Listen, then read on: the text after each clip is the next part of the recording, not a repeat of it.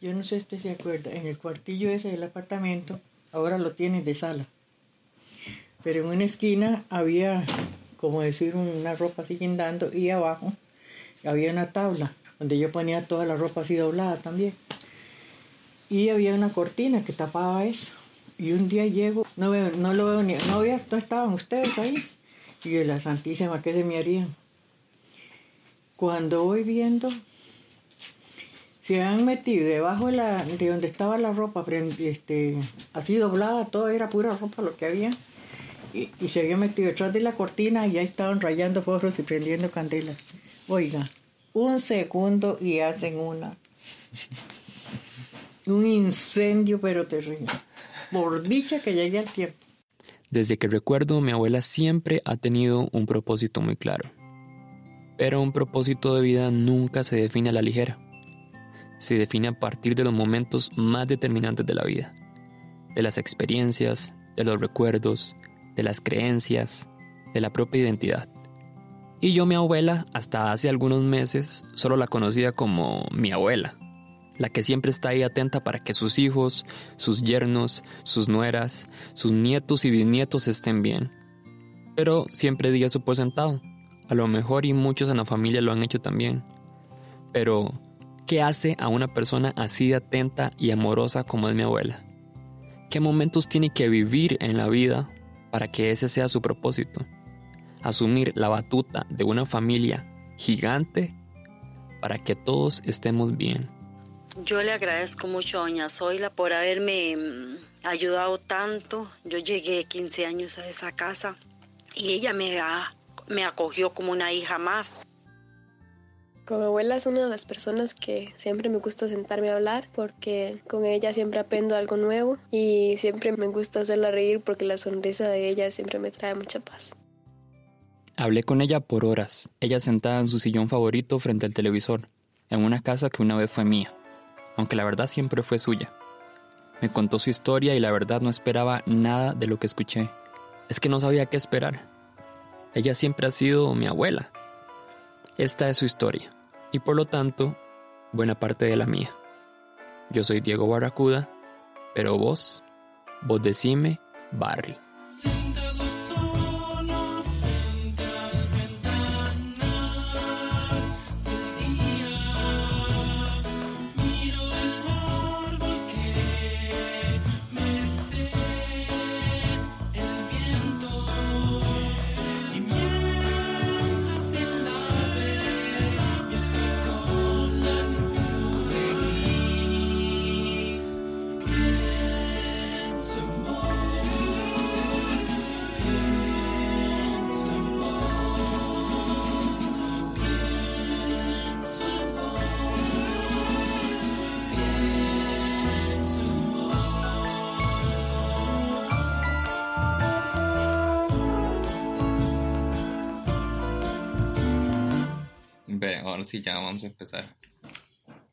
Ahí se van a meter algunos ruidillos, pero no importa. Soy la Mejías Ramírez, se llama mi abuela. Nació en Peñas Blancas de San Carlos, hija de Emma Ramírez Ramírez y de Luis Mejías Araya, dos personas determinantes en su vida. Una para bien y el otro no tanto. Mamá tenía demasiadamente trabajo porque papá tenía una finca. Entonces mamá tenía que entenderse con, con, la, con la casa, con cuidar eh, los, los animales, a comer a los cerdos y eh, si papá iba a salir tenía ella tenía que ir a, buscar la bestia y ensillársela para que él se fuera y fue la, la, finca que había en San Pedro era la mejor era la mejor que, que había ahí que era de él. No solo era la mejor finca era gigante 20 manzanas lo que equivale a 150 kilómetros cuadrados Entonces, ¿por qué no somos millonarios? Cuando, cuando él ya se encontró que tenía, que estaba bien económicamente, empezó a tomar guaro y a tomar guaro y a tomar guaro. Y, bueno, fue una cosa que la pobre mamá sufrió tantísimo. Me contaba mamá que habían veces que él decía, no, hoy no voy a ir a tomar, no, voy a ir a tomar. No es el cuerpo que lo manda uno, es uno al cuerpo. Y entonces se quedó ahí. Pero dice mamá que al rato se, se amarraba un pañuelo aquí en la frente, eh, bien socado, y le decía, no, Emma, yo solo, solo bebiendo guaro estoy bien. Va y me trae la, bestia para ir a, para irme a, a beber guaro. Bueno. Estaba yo muy chiquitilla. Tendría yo como unos... ¿Cuánto tendría yo ahí? Como unos... Como unos cuatro años tal vez. Y, yo era muy enferma porque ya antes los pisos eran de tierra y uno no estaba, no se alimentaba bien todo. Mm, Éramos dos hermanas, nada más. Él se llevaba muy bien con, con la mayor porque ella era como, como muy gordota, como muy alentadota. Y entonces él todo era con Miriam, ¿verdad? Yo era toda enfermilla, toda revejida y, lloraba mucho, seguro por enferma, ya, por algo lloraba, ¿verdad? Y él se ponía bravísimo porque yo vivía llorando y que solo que yo era una llorona y que... Y me acuerdo que eso que nunca se me olvida es que yo no sé por antes eran fogones, fogones de leña. Así, como un cajón, pero yo no sé por qué debajo de ese fogón había como un hueco así, de tierra era, un hueco. Y entonces un día andaba él con un fuete buscándome para pegarme. Y entonces yo me metí en ese hueco para que no me alcanzara. Y como él no me podía alcanzar para pegarme, entonces cogió un balde de agua y me lo, me lo tiró donde, adentro donde yo estaba. Dice mamá que me enfermé de una forma y me vi tan mal, tan mal, que dice que me vieron hasta con telilla en los ojos. Ya, te esperaban nada más que, que respirar, ¿verdad? Ya estaba tan requete mal. Seguro dije, Dios, no me la voy a llevar. Y, y me compuse, me compuse, me curé. Bueno. No la pero- atendieron ni nada, o sea, así. No, ni nada, nada. Si no se curaba así, ya yo no sé, que sería que mamá me dio algo, o no sé. La cuestión fue que no me morí. Y ya después de eso, él siguió tan re mal, pero en re mal, tan alcohólico que era. Él se iba a tomar y cuando allá es horas de la noche, y, y ya llegaba ahí a maltratar a mamá. Entonces mamá, donde lo veía que venía, cogía a Miriam de un brazo y a mí del otro. Y debajo del, del rancho donde vivíamos había un, como una zanja muy grande. Mamá los jalaba a los dos y los metíamos entre esa zanja para esconderlos de papá. Y por eso Emma, mi bisabuela, decidió alejarse lo más que podía. Era una época de trillos y calles de tierra. Su plan era irse para donde sus papás, los abuelos de mi abuela, mis tatarabuelos. En fin, era un viaje que hoy en carro toma un ratito, pero en ese momento lo hicieron a pie. Bueno, la cuestión fue que un día yo no- lo fuimos para, mamá se fue para con nosotros. A pie de San Pedro hasta Arenal. Caminar desde ahí hasta ahí, como cuánto dura. Ya imagínese usted que mamá se vino en la pura madrugada y vinimos a llegar ya oscureciendo a Platanar. En Platanar había una amiga de una amiga de, de, de, mamá. La señora los dio posada y otro día buena mañanita. Seguimos otra vez el camino. Ya otro día sal- este, llegamos allá a Arenal, a la orilla del río y allí un señor los fue a dejar a donde, donde mi abuela, en bote. Y ahí eran yo no sé cuántos kilómetros de, de, de Muey, Arenal, era larguísimo. Eh, Bueno, ahí era, vivía mi abuela y el abuelo y los hermanos de mamá, que eran como, como unos cinco hermanos. Entonces, bueno, ahí, ahí estábamos viviendo. Y estábamos allá cuando, cuando llegó papá un día allá.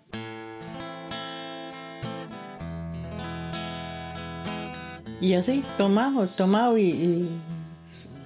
Entonces eh, los hermanos de, de mamá no lo dejaban que entrara a la casa. Que ya él empezó así a tomar mucho y a, y a vender, así, vendía un lote de, de- de- vacas o, o unos chanchos y, iba y se los bebía, bebía en barro hasta que quedara sin plata, entonces iba a vender más para, para, para, para seguir tomando. Básicamente se tomó 150 kilómetros cuadrados de guaro. Mi abuela que a lo mejor vendía algún terreno o algún animal y la gente le pagaba una parte y él de la borrachera se lo olvidaba cobrar. Yo no sé qué tuvo que haber vivido él para terminar de esa manera, pero por órdenes de mi abuela y además por amor a sus familias y a sus futuras generaciones, tomen con moderación carajo.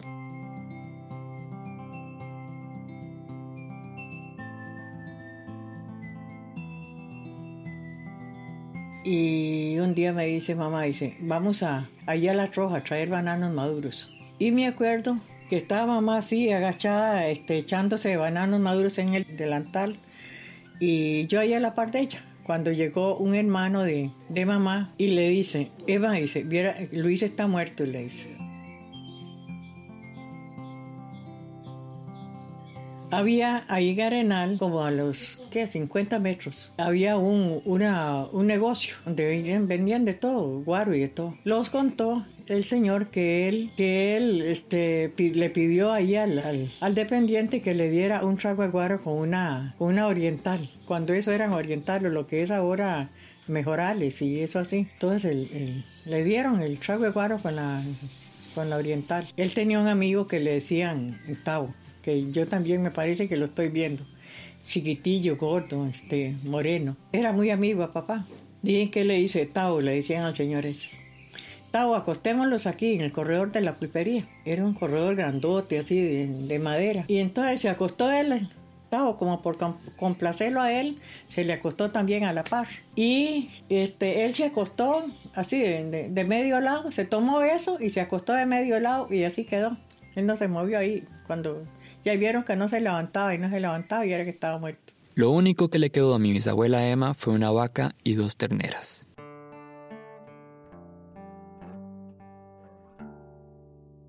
Y sin esperar mucho las agarró y se las llevó para ver dónde las vendía. Lo logró. Y así compró un terreno en Santa Clara de San Carlos. Deben haber sido como unas cuatro manzanas. Aproximadamente 30 kilómetros cuadrados. Las compró en tres mil pesos. Pero Tres mil pesos es, esa la plata de ese tiempo, ¿verdad? Que es un montón. Sí, cuando eso era un montón de plata. Todo, esa, todo ese terreno lo compré en tres mil pesos.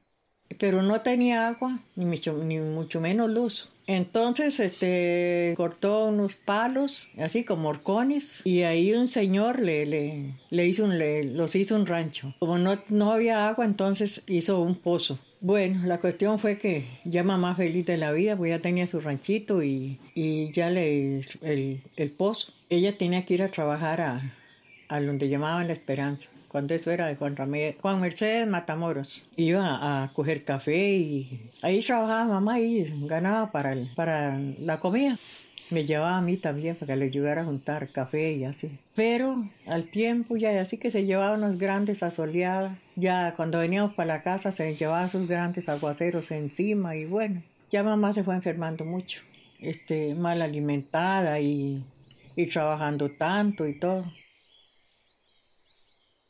Cuando papá murió, mamá quedó embarazada de él.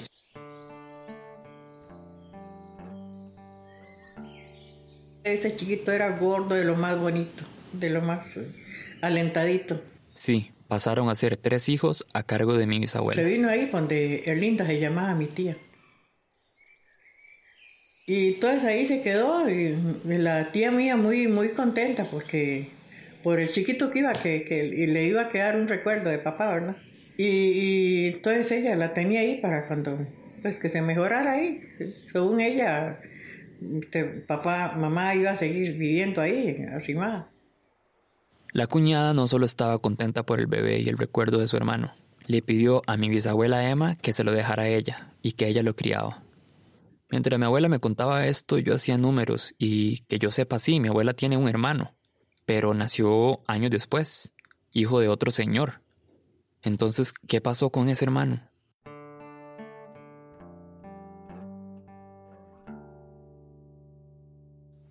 Es demasiado difícil resumir todas las veces que mi abuelita Zoila me ha ayudado en solo una, pero no voy a dejar pasar la vez que me vio demasiado depresiva y estresada y me dijo que no, uno no podía vivir del estudio y del trabajo, que uno, ante todo, debía poner la salud mental. Entonces me regaló plata y me dijo que me fuera para la playa. Bueno, hace como unos 17, 18 años, nos apareció la oportunidad de comprar una casita. Y tuvimos la ayuda de ella, una ayuda que bueno, nunca voy a terminar de agradecerle, pero hay algo que, que recuerdo específicamente de toda la ayuda que ella nos dio. Y es que bueno, mis hijas estaban muy pequeñitas todavía, entonces veníamos a un lugar donde ella no estaba, ni mi hermana Iris, para que me ayudaran a cuidarla, que fueron las que siempre me apoyaron con las chiquillas para que yo pudiera trabajar. Entonces yo ese año no pude trabajar, me dediqué a mis hijas. eh, cuando yo llegaba a la casa me pegaba mis lloradas porque y prácticamente no teníamos que comer. Entonces entré como en depresión. Y yo no quería contarle a nadie. No quería preocupar a mi madre. Pero no sé cómo se dio cuenta ella. Porque un día llegó un taxi a dejar un diario. Y luego averiguando me di cuenta que ella lo había enviado.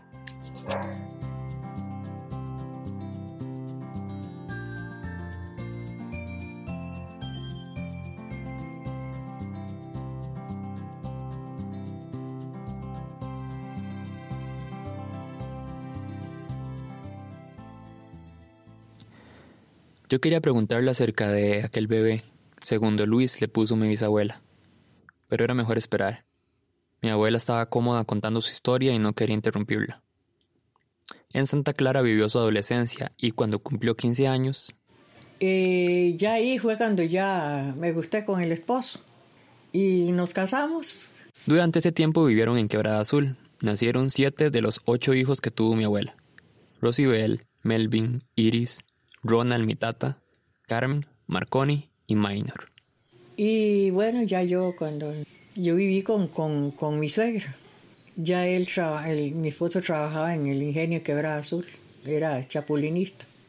Pero allí no, no había agua, era, se dificultaba mucho porque el agua tenía que ir a traer ahí un guindo con, este, por unas cuestas y entonces... Eh, yo le dije, le digo, ¿por qué no, no vamos mejor para, para Ciudad Quesada? Igual se consigue más trabajo para uno y, y, usted tal vez consigue un mejor trabajo. Y, y, entonces fue cuando ya los vinimos. Y entonces consiguieron el terreno donde construyeron su casa en Ciudad Quesada.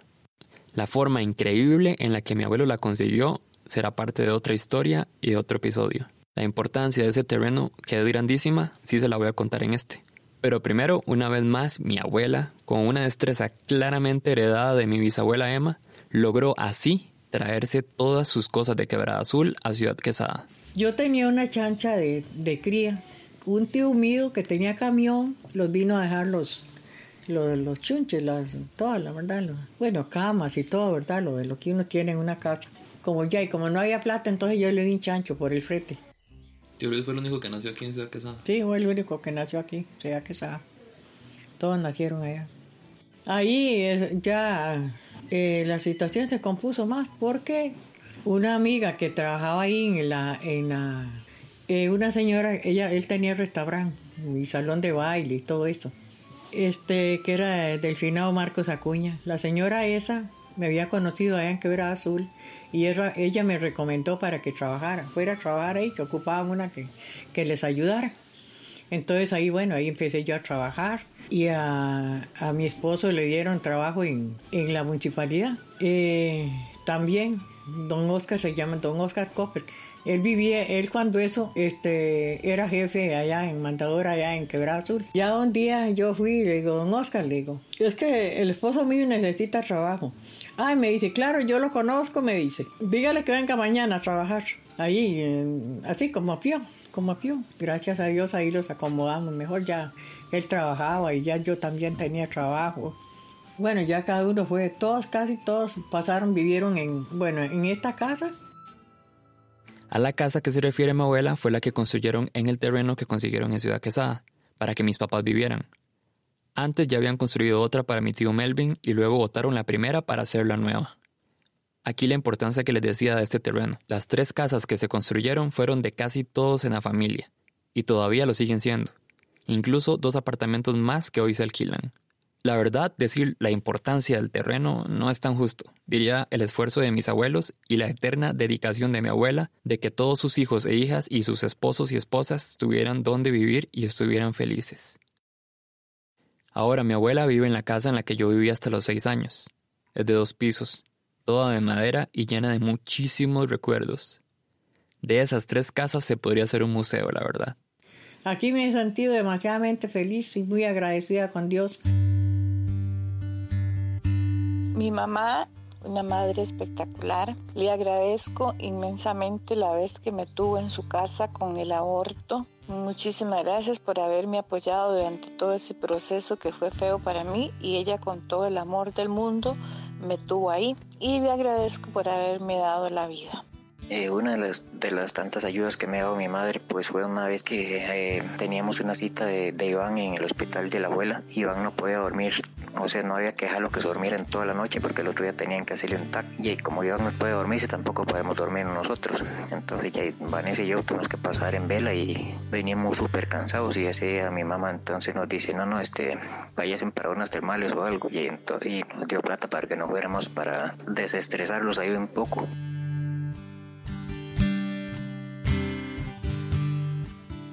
Después de que anduve trabajando así en restaurantes y eh, me dieron un trabajo en la, en la, de, en una soda en la, en la municipalidad. Este, ah bueno, ya le, fue cuando este, Luis Ángel se puso, se puso muy enfermo. Empezó a padecer muchísimo de la presión y, y ya todos los días casi tenía que ir al hospital a que lo inyectaran y vivía muy enfermo. Cuando trabajaba yo ahí en el restaurante, un día iba yo pasando, cuando ya salí del trabajo y venía para la casa, paso por el frente del Banco Nacional. Y estaba un poco de gente haciendo fila, que iban a que les pagaran. Cuando eso venían de San José, había un día sí, para que la gente fuera a retirar el pago ahí, porque el pagador llegaba, pagaba y se iba. El que no llegaba se quedaba sin, sin, sin pago, ¿verdad? Bueno, la cuestión es que Iba yo, venía yo para la casa y me pienso yo entre mí misma, para que Dios a mí me reparara un trabajo con el gobierno. Pero entre yo me puse a pensar, ya es que no, no puede ser, porque yo no tengo ni estudio. ¿Cómo voy a trabajar con el gobierno si no tengo estudio? Ni nada. Pero bueno, aquello pasó, ¿verdad? Ya ese día estaba yo muy temprano echando agua ahí en la, en la calle, cuando llegó don Alfonso Ruiz. Ya pues nada más porque me conocía a mí y sabía que yo, pues que tenía realmente necesidad de, trabajar. Y, llegó y me dice, doña Zoila, me dice, usted no, este, viera que hay un permiso ahí en la escuela, si usted quiere lo va, lo, va a hacer, dice. Hay posibilidades de que se quede ahí trabajando, me dice, porque la señora va a renunciar. Entonces ella renunció, entonces él, él me dijo, dice, hay posibilidades de que usted se quede fija ahí. Claro, yo encantada la vida, ¿verdad? Primero, los primeros meses, este, él me decía, doña Zoila, cuando venían los pagos así, dice, tiene que estar preparada, porque cuando eso duraban como tres meses para que le llegara el primer pago a uno. Y ya habían veces me llegaban dos mil pesos cuando eso. Pero bueno, yo con yo contenta, yo dije, de alguna manera hago, pero... Y eso, digamos, para hacer un cálculo, digamos, ahorita, ¿cómo cuánto podría ser? no, es que dos mil pesos, vea, con dos mil pesos uno compraba al diario. Eh, dos mil pesos era un montón de plata. Era como un salario mínimo, digamos. Sí, sí, sí, este, porque todo era muy barato. Todo, todo era muy barato. Pero este, eso, esos pagos se iban acumulando, ¿verdad? No era que no se los pagaban a uno, se los pagaban. Nada más que, que a los tres meses le llegaba el pago acumulado de lo atrasado, ¿verdad? Y el, me acuerdo que el, el, el pago que ya me llegó eran de 20 mil pesos. 20 mil pesos era un montón de plata. Entonces ahí me fui quedando y así trabajé como varios años, varios años trabajé eh, interina. Durante todo ese tiempo mi bisabuela Emma, ya un poco mayor, vivía con mi abuela. La enfermedad de la que hablaba antes empezó a empeorar. Y bueno, ya le, le, pusieron, venían del doctor, le pusieron citas a San José y ya en los exámenes que le hicieron, ya que era como cáncer en el pulmón lo que tenía. Eso dura mucho, esa enfermedad dura mucho. Entonces ella duró mucho, pero se fue poniendo muy, muy flaca, muy arruinada y ya pálida y todo. Le daban muchas fiebres. Bueno, ya cuando eso, como le contaba, fue cuando me apareció ese trabajo en la escuela.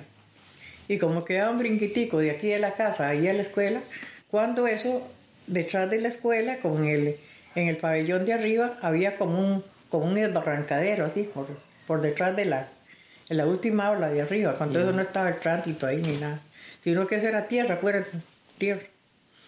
Entonces yo me, me, me escapaba por ahí y me venía en carrera a darle vuelta. En, en segundos estaba yo ahí, este, este, viéndola, viéndola a ella, a ver si quería algún bocadito o hacerle un fresco o hacerle una, picarle unas frutas y así, porque ya ella ya casi no se levantaba de la cama. Este, ya llegó a un, a un, a la parte más que ya ella no, le faltaba mucho el aire. Entonces yo la llevaba, los, la, siempre le, pagaba, y entonces yo le traía al doctor a la casa a ella. Pero ya estaba tan mal. Este, ya un día se me puso tan mal, tan mal que ya me la llevé. Me pedí la ambulancia y me la llevé para el hospital. Y ya estaba así, ya como, como yéndose. Yo allí a la par de ella. Pero ella, ella, de por sí yo no le iba, aunque ella no me hubiera dicho, yo no la iba a dejar sola, porque para mí, mi, mi, mi preferencia era ella, cuidarla a ella. Llegó Rosy y me dice, mamá, y se vaya a dormir y yo cuido a, abuela, y para que descanse, se tome algo, se bañe. Le digo, bueno. Yo que entraba a la casa, cuando me llama Rosy, dice, mamá, y se dice abuela que se venga. Me meto al baño en carrera y me bañé y me cambié la ropa y me fui en carrera otra vez. Cuando yo llegué ya me la habían pasado para, para un salón. Ya ella estaba como yéndose, como, como respiraba, pero como muy, como, como muy profundo. Y entonces, claro, ya yo ahí me solté a llorar, ¿verdad? Y, ya ella se fue yendo así como, como cada vez como que respiraba más, más lento. Ya, al rato, ya le di un beso así, en la mejilla a ella, le di un beso. Y ya entonces ella hizo, murió. Yo siento que, que a mí me quedó una gran satisfacción de que, de que yo hice por ella todo lo que, lo que yo pude hacer. y ahora que estamos en haciendo casa y todo, ella nos ha ayudado un montón económicamente y siempre ha estado pendiente llamando a ver si hace falta algo y así. Agradezco de corazón a doña Zoila por el apoyo y la ayuda que me dio cuando nacieron eh, mis hijos. Abuelita, ya y qué le puedo decir, que la amo mucho, que le doy unas gracias infinitas por todo lo que ha hecho por mí. O sea, usted no tiene idea lo que yo la quiero y, la amo y le agradezco tanto, hasta cuando me regaña también, porque a nadie le hago más caso como a usted. Abuelita, solo a él la mejor. Siempre tiene las palabras de ánimo más bonitas cuando más las necesito. Luego de años de trabajar como miscelánea interina en la escuela San Martín, apareció una señora que quería quitarle el trabajo a mi abuela. Pero todas las compañeras de, de la escuela, que eran varias, este, dice, no, esta mujer no, no pueden darle trabajo, la que, la que merece el trabajo es, doña Zoila. Una señora, Lidia Maradiaga, que Dios la bendiga, dice, no, dice, vamos a hacer un escrito. Es justo que se lo den a esa, esa doña Zoila. Bueno, estábamos en eso cuando un día me dice una sobrina de, de, mi esposo, Zoila, vamos a San José para no ir yo sola. Ella iba al ministerio también porque ella también es pensionada por el gobierno, era maestra cuando es. Y, se fue y se fijó ahí en, como en un pizarrón.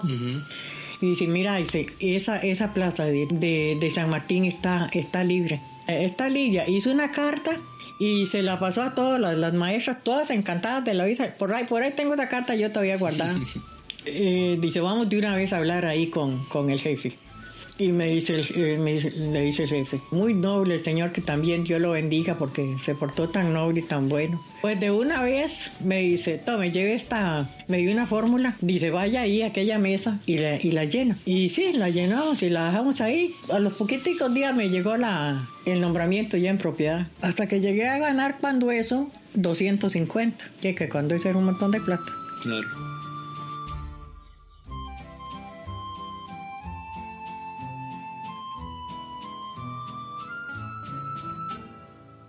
Bueno, ya ahí mi, mi, mi marido este, comenzó muy enfermo.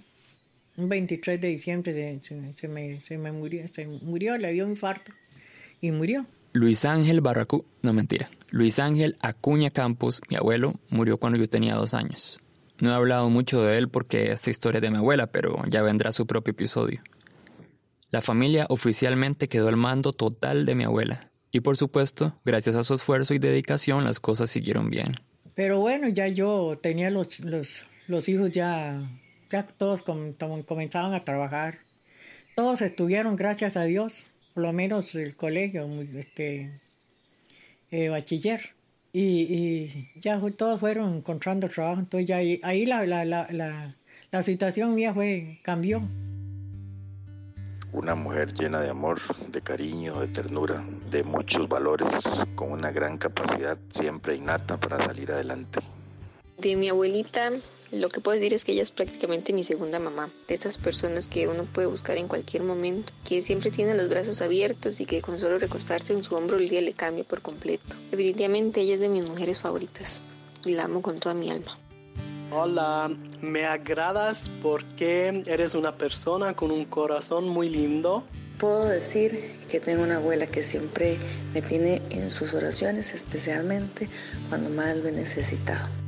Gracias por aquel pollito tierno que me dio tan rico cuando salí del hospital. Gracias por la sopa de mondongo, que me la hace exclusiva a mí, ni siquiera a los hijos se las hace. Muchas gracias por todas esas cosas. Gracias por, por el amor.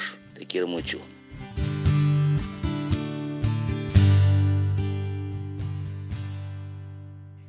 Y bueno, ya a los años de trabajar ahí, este, comencé a padecer muchísimo de la presión también. Y sí, ya ahí fue cuando ya me dieron la pensión. Y bueno, pues también tenía mi casa, tengo mi trabajo y, y hasta la fecha tengo que tomar las pastillas todavía para la presión, pero gracias a Dios como me las tomo al pie de la letra, yo me mantengo como, hago una vida normal. Ya se estaba haciendo tarde y llevábamos tres horas hablando. Estaba contento con lo que había escuchado, su historia, su persona y cómo llegó a ser quien es hoy. Ya no quería cansarla más, pero tenía que preguntarle, ¿qué pasó con su otro hermano? Lo que menos me esperaba era que su respuesta es quizá la historia más determinante de su vida. Una historia que quizá pocos en la familia saben, pero sin duda fue la que terminó de convertirla en la abuela que todos conocemos. Fíjate vos lo que son los, lo que lo que es uno chiquillo, que no mide el peligro para nada. Como mamá, ya ella trabajaba lo que ella encontrara. Entonces nosotros se los cuidábamos el, cuidamos el chiquito. Pues lo fuimos con el chiquito para un guayabal y un palo, me acuerdo yo como ahora yo lo tengo grabado, era un palo de guayaba, pero así como muy extendido y muy bonito para trepar, uno, porque era así como bonito para trepar, y entonces lo subimos al palo de, de, guayaba y dejamos el chiquito sentado en el, en el zacate, abajo, debajo del palo. Y allá habían bestias y habían, bueno, ganado también. Pues el chiquito cogió una, un estiércol de eso y se lo comió, se lo echó a la boca. Y eso, el estiércol de bestia es terriblemente infeccioso. Y yo no sé si fue alguna de, de, las, de las que andaban conmigo que se bajó y le sacó de la boca lo que, lo que se había echado a la boca, pero ya él había comido. Ya se había tragado seguro las bacterias y todo eso. Volvimos otra vez a, para la casa, ¿verdad? Y empieza ese chiquito a llorar y a llorar y a llorar. Y ya cuando eso, como no habían doctores ni nada, había aquí en Ciudad Quesada, este, yo no sé si ya estaría el hospital viejo. La cuestión es que el chiquito le agarró una, una vomitadera y, y diarrea y de todo. Y bueno, ya murió el chiquito pero yo nunca conté nada. Eso yo nunca lo conté porque vea usted lo, lo, que es uno, ¿verdad? Ese yo nunca conté nada me quedó dando vueltas por días, porque en ese momento creí que hablaba de que no le había contado a su mamá. Pero luego me pregunté si a lo mejor no se lo había preguntado a nadie. Hablé con mi papá y le pregunté si sabía. Y respondió sorprendido con un rotundo no. Por eso esta es la parte más importante de la historia la que quizá no todos sabíamos, la que ignorábamos porque abuela es abuela y se nos olvida que también es una persona.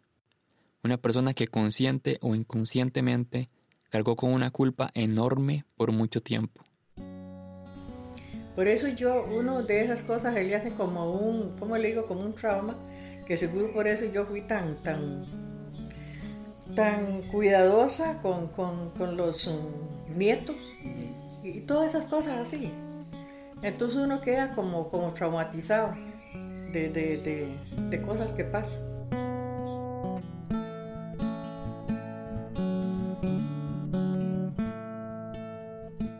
Tengo tanto que decir de mi abuela y su historia que pasé toda una madrugada ordenándolo para no terminar en un episodio de mil horas, así que lo dividí en partes.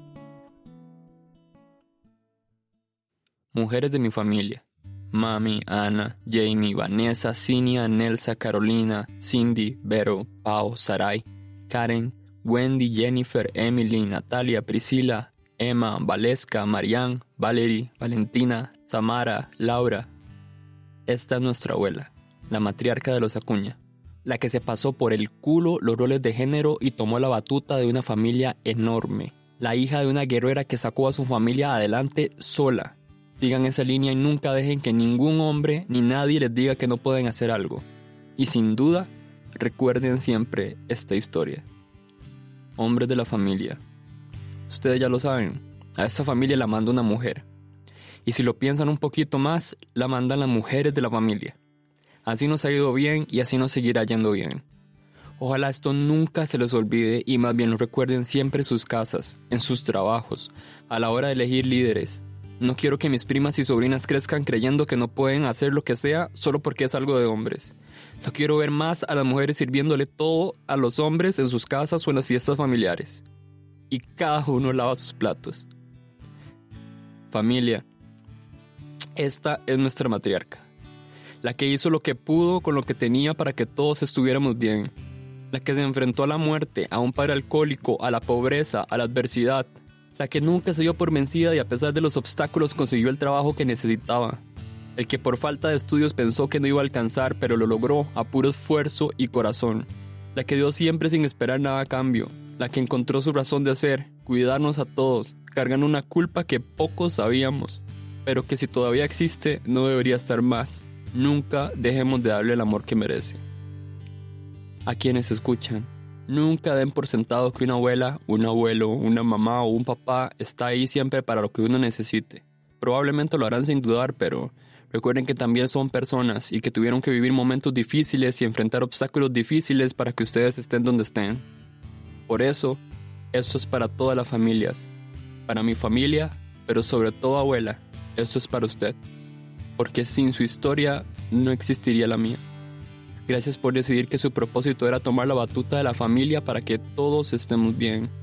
Dijo un amigo una vez que el propósito es una forma de sanar nuestras heridas mientras sanamos las heridas de los demás. Abuelita, créame que con todas las heridas que usted nos ha sanado, las suyas deberían estar sanadas hace décadas. Gracias por todo. La quiero mucho.